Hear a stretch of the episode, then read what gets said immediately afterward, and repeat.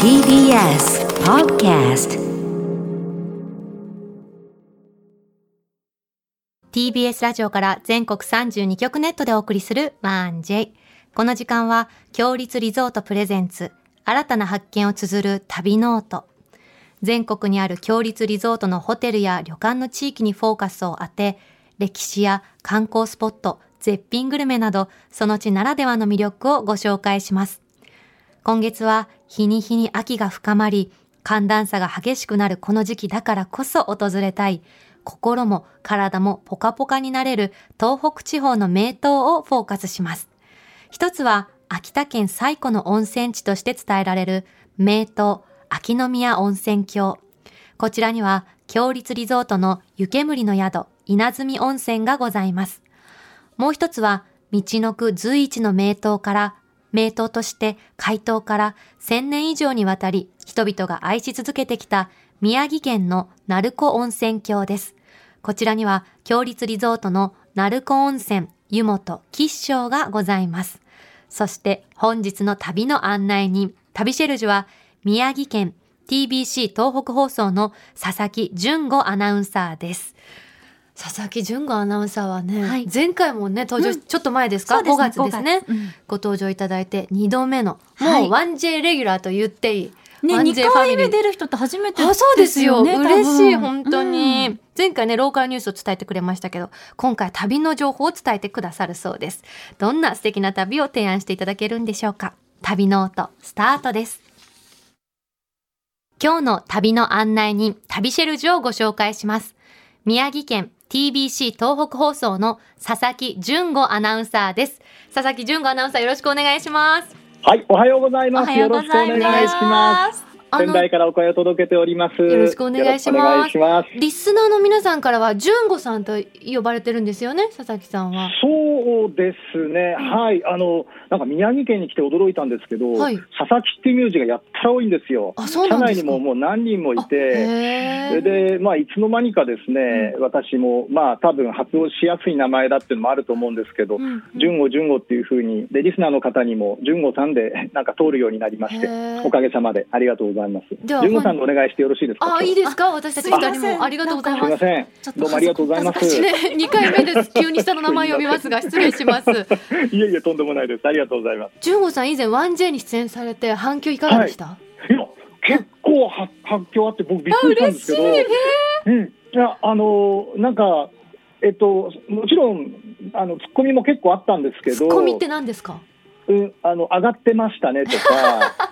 うん、なんか、これでも20年以上アナウンサーやってるんですけど、やっぱり慣れない仕事と言いますかね。そうですよね。相手が変わったら変わりますよね。そうそうそうそう、なんかね、そういうので、ちょっと柄にもなく緊張しちゃったみたいで、そこへのツッコミは結構ありましたけど、でも、おおむね、本当にあの、1J に出たんだっていうことで、驚きの声とか、喜びの声を多くいただきまして、今回もね、すごい県内で宣伝してますんで、ありがとうございます。宮城の方、たくさん聞いてくださってると思い嬉ます。しいです。実際にあの宮城で聞いてらっしゃる方かららメールいただいているんですけれども、はいラジオネーム多賀城ドキドキママさんからですね。はいはい、ドキドキママさん、はい。えーおはようございます。日曜の朝が楽しみで過ごしてます。今朝は斉藤さんの声も聞けて、うんうん。あー来た来たと嬉しくなりました。そしてはい。今日は我が東北放送の佐々木純子アナが再選すると。えこちらのリスナーはいつも以上に耳をダンボにボリューム上げまくって聞いています。前回はちょっと緊張してたんじゃない？という声もちらほら。純子さん、、はいつもの純子さんでフレンドリーな楽しいトーク期待してます素敵なリスナーさあーうわーありがとうございます。ん。そうですよ。もここは午後は本耳声だと思ってください。普通にあ、そうですね。やっちゃってください、もう。わかりました、わかりました。あの、でもまあ、スタジオのお二人にご指導していただいて、なんぼですから。はい、よろしくお願いします。優しいな。はい。純子さんはあの今ね仙台にいらっしゃいますけど東京生まれなんですよね。そうですね、東京の江東区、もう本当に下町の出身で、だから、一つの町内で、佐々木さんのところの孫だみたいなことが、もうなんかみんなが分かってるような地域で生まれ育って、だから、すごく人と人とのコミュニケーションが密なところで生まれ育ちましたね。今仙台にいらして何年ぐらいになるんですか？仙台には2000年に引っ越してきたんで、21年目ですね、おー。22年目か。はい、もういかすっかりがですか仙台の人になりました。ううんん、あのね、仙台って、あの住んでみて、本当にね、居心地がいいんですよ、多分どこの,、ね、あの方もおおっしゃると思うんですけど、うんうん。宮城県って、今回、いろいろ東京の方にご紹介するのに考えてみたら、うん。ないものがないんですね。うん。だから、海の良さもあるし、山の良さもあるし、美味しいものもそれぞれね、海の幸、山の幸、あとはお米からお酒から美味しいですし、いい景色もね、たくさんあるし、プロ野球の球団もあれば、サッ確カーも、確バスケットもってね、だから本当にね、あの今、コロナ禍で都道府県をまたぐ移動ってなかなか難しいじゃないですか、うんうんあのいい意味で宮城県内にいて完結するんです。ああそれはいいですね。楽しみがたくさんあるって、ねえ。僕もだからもう1年以上東京に帰れてないんですけど、こういう状況ですから、なんかこっちでもう居心地よく過ごしてます。ね。はいあの純子さん今純子さんねのマイブームを聞いたら、はい。小倉百人一首暗記されてると。それがマイブームだってお聞きしたんですけど。ちはやふるを見てから、あ。あ、なんかいいなと思って、もう一回大人になってから、ちゃんと勉強してみようと思って、覚えてます。はいじゃあちょっとどいや今あの クイズやってもいいですか？やってもいいですかって、うんダメですって言えないですよ、これ。この流れで。上の句をねあの私はい読みますので、下の句はいをぜひあの読んでくださいわかりました。いいですか？はい。じゃあいきますわすらるる忘られる。見よば思わず誓いてし、人の命の惜しくもあるかな。すごいわあ、よかった。ありがとうございじゃあます。次いきますはい。見かき森三かき森、エジの滝日のわ夜は燃え、昼は消えつつ物をこそ思え。素晴らしいあ、これはね、なんか好きなんです。作者まではまだちょっと覚えられてないんですけど、えなん好でそ好きなと部分はどこ？きな部分は、あの、百人種のいいところって百人種に限らずですけど、はい。当時のその和歌とかは、うん。百人種って今で言うベストアルバムですからね。うん。うん言ってみれば100個集めたたくさん和歌がある中の100個集めたんですけど1000年前とかもっと昔の人たちの読んだ恋の歌とか景色の歌で今の僕らが感動できるってすごいと思いません？そうですね。ロマンがありますよね。そうなんですよ、うん。時代を超えてるっていうところにすごく惹かれますね。純子さんすごいですね。抜き打ちでクイズしたのに、ちょっと今のところいいいい感じですよね。今のとこ最高です。今のところ最高ですよね。ありがとうございます。あの今回ね、い、ろいろ情報を教えていただくにあたって純子さんがはい。一押しグルメをスタジオに送ってくださったと。こちらはい何ですか、えーとですね、はい。これはあの丸森の猫船道というお菓子なんですね。いいですね。箱の中に2種類詰め合わさってて、うんうん。スタジオにそれぞれ届いてますか、はいありますありがとうございます。2種類ずつ手茶に持っ色いのとて。いただいて、白いのといただいてます。はい、スタジオで試食っていうのももちろんありなんですよね。はいいただきます。もちろんです。そじゃあもうのために来てます早速8時から。私は TBS に。はい、うん、あの毎週聞いててそうだなと思ってます。気づかれてる。さすがです。じゃあどちらがどちらを、ね、召し上がるか。トヨちゃんあ茶色持ってるからそっちに私白食べます、はい。はい、ありがとうございます食べて、うん、感想をいただいてからいろいろ説明させてください。でもほらあ一緒に食べる両方ね。うんやっぱり両方食べたいんだよ。すいません二人でも両方食べますね。あ、両方いく。はい。じゃあまず茶色い方から。茶色まん丸だねなんかはい。つぶつぶがあるいただきます丸にゃんまんじゅうって言います。それは、茶まんじゅうの方は。なんだ？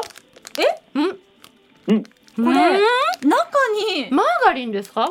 そうです。つぶあんとマーガリンの、そのマーガリンの塩気がいいと思いますね。本当だ。え初めて食べするこれ。ごいびっくりした。まさかのね。輪の中から用が飛び出してくると思わなかったです、あでも合いますね。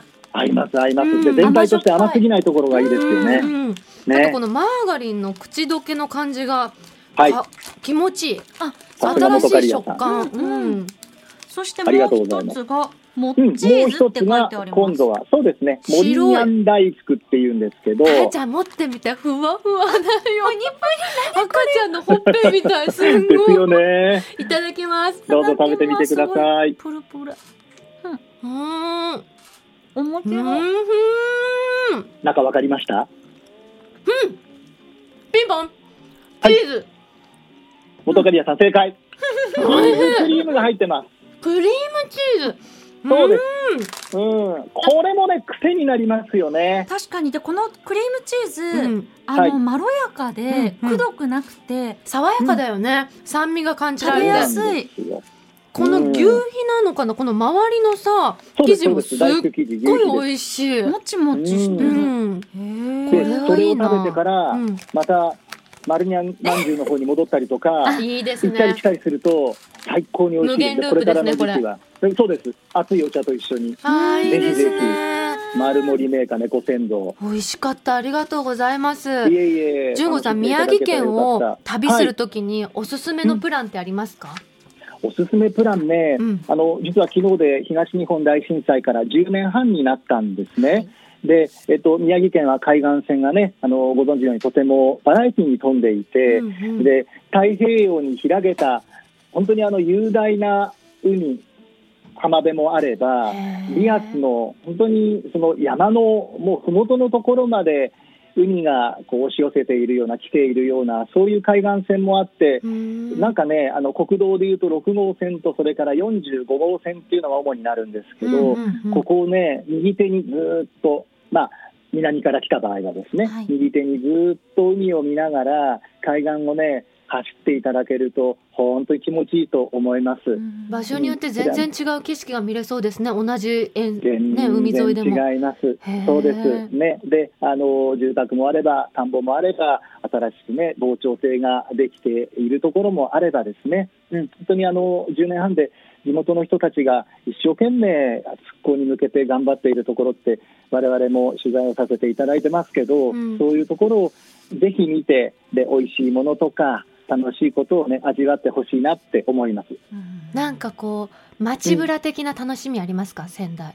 あ宮城。仙台の街ぶら的な楽しみでいうと、うん。うん。私ずっと歴史のコーナーを午後は耳恋ラジオな気分って担当番組でやってるんですね。うん。うん。それで、えー仙台の街をちょっと歩くと1メーター50センチちょっとぐらいあるかな。はい。その石柱が四角柱が実はあちこちに立っております。全部で88本あるんですけどこれがあの杉表って言ってそうなんです。数は結構あるんです。でね昔の町名とか通りの名前っていうのがそこにね、刻まれてるんですよ。なるほど、うん、多分東京だとあまりもしかしたらないかなと思うんですけど、石川県にはね結構残ってました。あさすが。残ってます、うん。ありました。あ9丁そう目なんだ。へえなんかそれが立ってるだけで。でね昔の街がちょっと想像できますよねここに。そうなんです、うん。でこれをね昔のこう地図絵図を片手にこういろいろこう散策していただくと面白いですし、うん。あとね行っていただきたいのがこれ中心部からあまり離れてないんですけど、はい。瑞鳳殿っていう政宗の墓があります。随宝政宗殿公のお墓って、あれなんですよ、実際にその有名な戦国武将で、実際にお墓が特定されていて、発掘調査も行われた方って、ものすごく珍しいんですって。そうなんですね。でそうですよね。うんここにいたかわからないけどゆかりがあったからとか遺言があるからみたいなの立てるけどはい、政宗公は実実際に。うん、そうです。うん。で、A 型で身長159センチというところまでご遺骨から分かってすごい私より6センチ。チも背が小さい。だから当時の方だから小柄小さいのかもしれませんよね。うん。はい、そういうところまで分かって発掘調査を行われている瑞鳳殿って今もあるので、うんうん。ぜひねあのご覧いただければと思います。これからの時期あのもみじ祭りですか、ライトアップとかもされますよね？11月でしたっけ？そうですね。ね。ライトアップはもうねあのこれはもう仙台だけじゃなく県内各地でいろんなところでねライトアップはあるので,、うんうん。でそれこそ今日ご紹介する鳴子だってもう鳴子峡っていう絶景がありますよ、うん。紅葉は。重いんですよ。あのこの瑞鳳殿はすごい、はい。なんでしょう軒とか柱とかも極彩色で本当に写真だけでもわーって声が出たのでこれ見たら圧巻なんだろうなって思いました。そうですね、うん。あの大きさはね、うん。あの霊廟なのですね、こう派手なものではないかもしれないですけど、うんうん。その色の鮮やかさっていうのが、うん。こう見ていると、なんか胸に迫ってくるというか、ね、いろんな彫り物もしてあったりとか、細部までこだわってる美しいものですよね。はい、でこれも今の伊達家のご当主があの折に触れてこう年末なんかニュースにしますけれども、うんこう掃除をね皆さんでされたりとかっていうことを、はい、やって守ってきてるんですね。うん。はい。そして先ほどお話に出た鳴子鳴子温泉ですよねやっぱり宮城県といったら。そうですね。鳴子いいですよ。どういいですか、ねうん、これからのあ鳴子のいいところ、鳴子のいいところはいろんな温泉が味わえるっていうところだと思うんですけど、うん。うんあのね、実は結構アクセスがいいんですよ。鉄道もいいですし国道も47号線っていうんで、仙台方面とか古川方面からはね、簡単に行けるので、行きやすいです。非常にね、アクセスのいい温泉街だと思いますね。うんうんうん。ぜひ訪れてほしい場所っていうとどんなところありますか、これね、うん。あの私いろいろ考えたんですけど、ありがとうすみません、ございます今日、こうちょっと一つ、うん。あの僕、謝りますけど何、ですか、宮城県の紹介をすると言っておきながら、うん、ちょっとだけ県境越えます。あの国道47号線を少しこう山の方に上がって、西側に上がっていくと、はい、山形県に入るんですねう。んうん、で、その山形県に入って、だから、鳴子の温泉街からですと10分、15分ぐらい走ったかなあ、そんなもんで行けるんですね行けます。うんうんはい。中山平温泉っていう鳴子温泉郷の一つの駅から、もう一駅、陸空東線で行く。だから一駅分になるんですけど、うんうんうん山を上がっていったところにですね、はい境田の分水嶺っていうのがあります。分水嶺分水嶺ってわかります？お二人。いや初めて聞きました。私も初めて聞きました。うん、何ですか？例えば、うん。じゃあ、お二人がね、雨の一粒だとして、私たちがそれがどこ雨粒ねに、そうです、雨粒だと思ってはいわかりました。でなりきれますどこに女優だから。落ちるかによっうんて、うん。ね、で女優ですから、はい。どこに流れていくかって変わるじゃないですか、当然、地面の起伏とかね。う、んうん。行き場所がねね。落ちる場所によってね。行き場所が、うん、変そうですそうです。その分かれ目、馬の背のようになっているところが分水嶺っていうんです。うんで、これは、ね。うん。そう、日本海と太平洋に分かれていく、その分かれ目のところを大分水嶺っていうらしいんですけど、面白いへー。これがはい。見えやすいところ、山奥とかじゃなくて、うんうんうん。誰でもアクセスできるところで、見えるところであるっていうのはね、非常に、ごめんなさい、マニアックなんですけど、いやだって見たことないですも珍ん。当たり前のことですよね。水雨が降ってさ、うん。どこかに流れ着くっていうのは、きっといろんな自然の中にポイントあるんだろうけれどもあるんですけど、それをはっきり見えるってすごいですね。そうなんですよ。山の中にね、ぽっかりとこう平野がこう広がってて、うんうん。そうちょろちょろこう川が川というか、なんか沢が流れてきて、うん。それが目の前で二股に分かれてる、えじゃあかあーすごい。片方に行ったらうん。太平洋につながってて、うんうんそうです。もう片方北上川、旧北上川から太平洋、うん。でもう片方に行くと、うん最上川を通って日本海に注ぐっていう、その分かれ目が石碑もあって、本当だ。書いてある矢印に。よかったよかった。すごい。右に太平洋ね、うん。左が日本海。こんなになんか小学生が書いたぐらいシンプルなね。石碑がちゃんと立ってる。だけど本当にたどり着くんですか？これ。そうちょいやだからそれあの国道47号線たどっていくとえ？日本海まで行けますよ。合流するんでですか？あのー酒田まで通ってへーこれ松尾芭蕉がずーっと通った道ですすごい。で宮城川が江合川という川を経由して北上川に注いでうんうん、海に出ます。しかもこれ結構駅からアクセスしやすいですね。元刈谷さうんん、そうなんですね。これね、えっ、と、駅から、はいなんと徒歩30秒。あじゃあ駅の目の前にあるっていうことですね。目の前です。アクセスも何ももう見えますね。はい。まあ、無人駅なんですけどね。小さい駅。ちっちゃい駅なんで。ですけど、駅から階段上がってもすぐのところにありますんで、もうぜ。ひ行ってください、これ。えなんでこんなマニアックなところに純吾さん出会ったんですか？僕あの、たまたま、うんその、鳴子温泉をどこまであの行って、山形県の新庄とか酒田の方にね、うんうんえー行ったらどう景色変わってくるかなっていうドライブを、しばらく前にあのやったんです。そしたら途中でたまたま見つけたんです。そう本当にここを目指していったわけじゃないんですね。いやいやいやいやいや、すごい。ちょっとね、ここを目指していったら、うん、相当マニアックな人だと思いえます。じゃあこれ知ってたら結構2かなり通ですか？あやった。いいよそうで。境田の分水嶺。高井田の分水嶺。はい、山形県側なんですけどね、うん最上町っていう自治体ですね。最上町山形県最上町。こんな場所があるんですね。そうなんですよ。純吾さんもね20年以上その宮城はいに来た、来てから経つっておっしゃってましたけどはい。行って宮城に行って驚いたことって何ですか、東京に住んでた自分は知らなかったこととか、驚いたこと？うん、あこういうとここういう人たちあるんだとかこういうの食べるんだとか何でもいいんですけど文化とかねいうんろいろありますよね。ああ、えっ、と、でも一番、あの、驚いたのは言葉ですね。言葉？うん言葉で、えっ、と、例えば宮城県の人がはい。当たり前のように使う仙台弁では、いずいっていう言葉があるんですけど、いずい。いずい、いずい。なんだろいずいですね。ういづらいことれ、かいずい、うん、近いんですけどはねい、、なんであしょう、のーなんか、例えばですね、うんうん。じゃあ今お二人椅子に座ってますよね、スタジオでね。うんうん。で、椅子の下になんかこう、スナック菓子のかけらがこう入ったりして、こう、なんかこれちょっと、ちょっとこう気になりますねなんか。気になるな。それはね。うんうん。それいずいです。あ。そうなんです。それから、例えばちょっとね、こうんうん。う着ている服が、はい。えなんかこう、ずれてて、うん。ね、しっくりきてんかまあない何でもいいんですけど、うんうん。しっくりきてない。うんうん。それもいずいに入りますへね。えうん。なんかあのね心地悪いことなんだないずいは。そう、共通語のニュアンスで非常に説明が一言でしづらいんですけど、うん。ななんかちょっと居心地悪い様子をいずいって言います。うんうんうん、なるほど。不思議な言葉でうん。うん便利でしょ？ううん。ん、便利かもしこれないですね。使っちゃういずい。これあると、そうそうですね。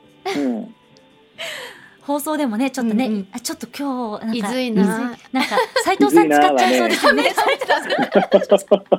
あのさっきね冒頭はでド,、はい。ドキドキママさんからもねあの、はい。い、つも通りねっておっしゃってましたけど今日はどうでした、純子さん的には。全国放送で。うんと、うん。正直やっぱ上がってます。え そうですか。いつももうちょっとこう間をうまく使ったりとか、うん。我ながら、うん、あのパートナーと一緒にね、うん、パートナーさん素敵ですもんねすごいいいチームワークだなと思いますありがとうございます。あ、あの喜ぶと思います。はい、あのそういうふうに、うん、最後にですね、はいはいはい。またまたゆいかの100人一首クイズ参ります。最後にぶちかましてください。いきますよ。ジェットコースターみたいなインタビューですねこれね。はいいきます。はい。恋人を。恋主張、我が名はまだし立ちにけり、人知れずこそ思い染めしかですか。違う恋主張、あ違う？もう一個ありません？こ、まから始まります。恋人を、そまうから始まります。どうしよう、最後にこの人をじゃない？あ、この人か。ごめんなさい、私、いいって言った。この人をでした。あこの人だと失礼しましたまさに藤原の定家ですね。この百日書を選んだ人たです。この人を待つ方の裏の夕なぎに役やもしおの身も焦がれ。ごめんなさい、大正解です。私がひらがなを読めなかったっていう、本当失礼しましたさすがです。ありがとうございました。お知らせなど大丈夫ですか？何かあ皆さんにお伝えしたいことあったら。もうあの一言だけ、はいお願いいたします。コロナが終わったら次に旅したいなっていうところのリストアップに宮城県を第一位に挙げていただけたらみんな喜ぶと思います。ありがとうよろしくおございます願いします。。私たちはもう境田の分水嶺メモしましたんで。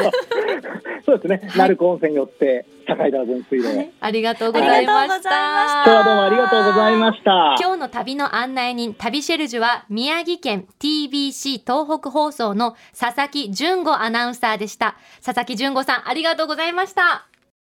ここで、強立リゾートからのお知らせです。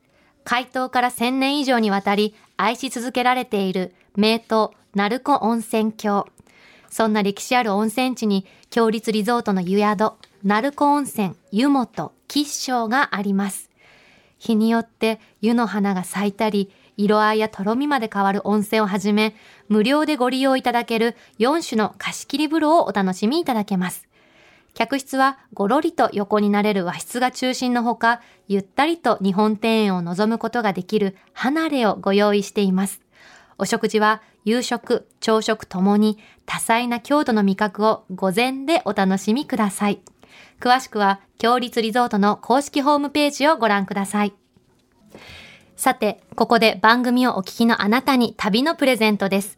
今月は秋田にある最古の温泉郷、秋宮温泉郷、湯煙の宿、稲積温泉の宿泊券をプレゼントしています。秋宮温泉郷、湯煙の宿、稲積温泉は、宮城、山形との県境に接した秋田県湯沢市にあり、多くの仏閣、文人に愛された100年以上の歴史があるお宿をおととしリニューアル。宿の特徴としては、泉質や効能が違う源泉が2つあることから、客室のほとんどに源泉かけ流しの温泉、お風呂があり、客室風呂の温泉と大浴場の温泉では源泉が違うので、館内にいながら湯巡りをお楽しみいただけます。お食事も多くのお客様から高い評価をいただいており、秋田の春菜を中心に取り入れた味にも器にも趣向を凝らした四季折々の若い席をご堪能いただけます。何もしないことこそが贅沢。宿での滞在をゆっくりと楽しむ。そんなご旅行をお望みの方は、ぜひ湯煙の宿、稲積温泉にお越しください。また、来月から紅葉を迎える11月末まで、1日4組限定の秋旅ブランを発売しています。詳しくは公式ホームページをご覧ください。そんな秋宮温泉郷湯煙の宿、稲積温泉のペア宿泊券を一組2名様にプレゼントいたします。ご希望の方はインターネットで TBS ラジオ公式サイト内旅ノオトのページにプレゼント応募フォームがありますので、そこから必要事項をご記入の上ご応募ください。締め切りは9月30日木曜日までとなっています。たくさんのご応募お待ちしております。なお、当選者は発送をもって代えさせていただきます。さて、この番組では、あなたの旅の思い出もお待ちしています。共立リゾートのホテルや旅館にご宿泊された感想もお寄せください。メールは、1j.1j.jp 1j.1j.jp です。件名には必ず旅ノオトとお書きください。来週の旅ノオトは宮城県仙台市出身、音楽活動をしながらラジオパーソナリティ、温泉愛好家としても活動されている橋本重友さんをお迎えします。はい東北を代表する鳴子温泉郷、秋宮温泉郷の魅力をたっぷり案内していただきます。あの、鳴子温泉郷というとね、うんこけしも有名だってね、うなんだ伺ってますから、そのあたりも聞いてみたいですね。そうしましょう。旅の音、来週もどうぞお楽しみに。